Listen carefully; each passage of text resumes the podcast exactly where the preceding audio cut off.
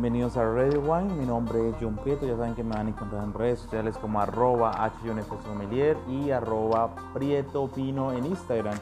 Eh, importante este capítulo porque estamos cerrando el primer ciclo de nuestros capítulos de Radio Wine, nuestra primera temporada y este es nuestro capítulo 20. Y como es el capítulo 20 se lo vamos a dar a la filoxera. ¿Qué es la filoxera? Exactamente fue un pulgón, una plaga que casi acabó con toda la vid a finales del siglo XIX, exactamente en 1868. Bueno, para comentarles cómo empezó todo, pues se originó en Estados Unidos y llegando a puertos como Porto, eh, tenemos la parte de Bordeaux por los puertos comerciales e inclusive Málaga, eh, pasó que, llegaron estos pulgones y empezaron a, acabar con todas las plantas de la vid, empezando desde las raíces y luego pasando hasta las hojas. Este se puede encontrar este pulgón en tres formas, la radícula, en la forma gachícola y la forma alada. Por lo tanto, eh, con los vientos que se puedan propagar, podía pasar de planta a planta infectándolas todas. Así fue como empezó con todo, acabando con todo.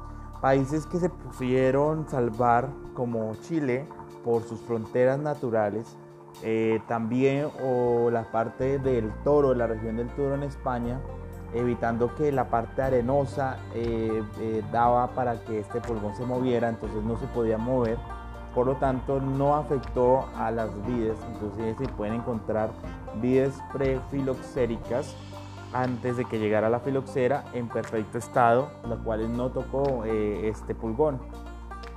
Después de que tuvieron bastantes problemas en Europa y para acabar con esto, lo que hicieron, y fue algo que se encontró, porque era, una, era prácticamente el acabose de la vid, el acabose del todo, ¿Por qué? ¿Cómo se propagó? Es que es increíble.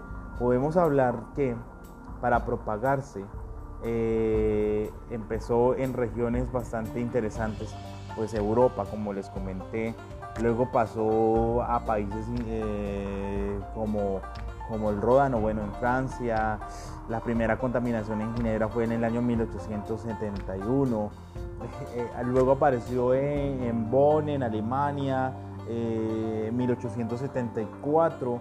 Eh, eh, pasó inclusive a Australia contaminada en el año 1875. Eh, apareció inclusive en 1880 en Sudáfrica. Argelia también tuvo que tener esto en el año 1885. Y en Sudamérica sufrió Perú. Perú que también tiene sus vides para que todos sepan y eh, la parte eh, este, se extendió para 1905 en Túnez, en Marruecos para 1919, apareció en Turquía en 1980, increíble, y en el Valle de Napa sin quererlo en el año 1995. Prácticamente tratamientos para eso era como el sulfuro de carbono, el sulfuro carbonato de potasio, pero que no eran tan eficaces, eh, aunque ayudaban bastante, pero era muy costoso, muy costoso poderlo sobrellevar. Para esto fue cuando apareció eh, El Salvador y exactamente también desde Estados Unidos y de la parte del norte de América apareció ese Salvador, que fueron los pies americanos. ¿Qué son los pies americanos? Las raíces americanas. Esas raíces sanas americanas migraron, las llevaron hasta Europa y hasta todos los países contaminados y hicieron un porta injerto. Prácticamente es tomar la raíz americana y eh, poner la planta europea y dándole un pie muy americano que va a soportar el pulgón, que el pulgón no le va a gustar ese tipo de raíz porque estaba adaptado a ese y no le gustaba, pero sí le gustaba mucho la raíz eh, europea. Entonces, portando esas raíces netamente americanas con la planta netamente europea, nace como tal eh, los injertos. En este momento, para que todos sepan, podemos tener eh, alternativos de injertos en todo el mundo. Inclusive el 90% de las plantas injertadas son injertadas en el mundo. Entonces, para que lo tengamos en cuenta. ¿Cuáles son los pies que se manejan? Son Rister 110, Rufferi 140, o esos porta injertos, y la otra se llama Pauser 1103. Esas son prácticamente, hay viveros que se enfocan solamente al crecimiento de este tipo de porta injertos para luego ser vendido a los viñedos para poder mantener eh, sus plantas sencillamente naturales.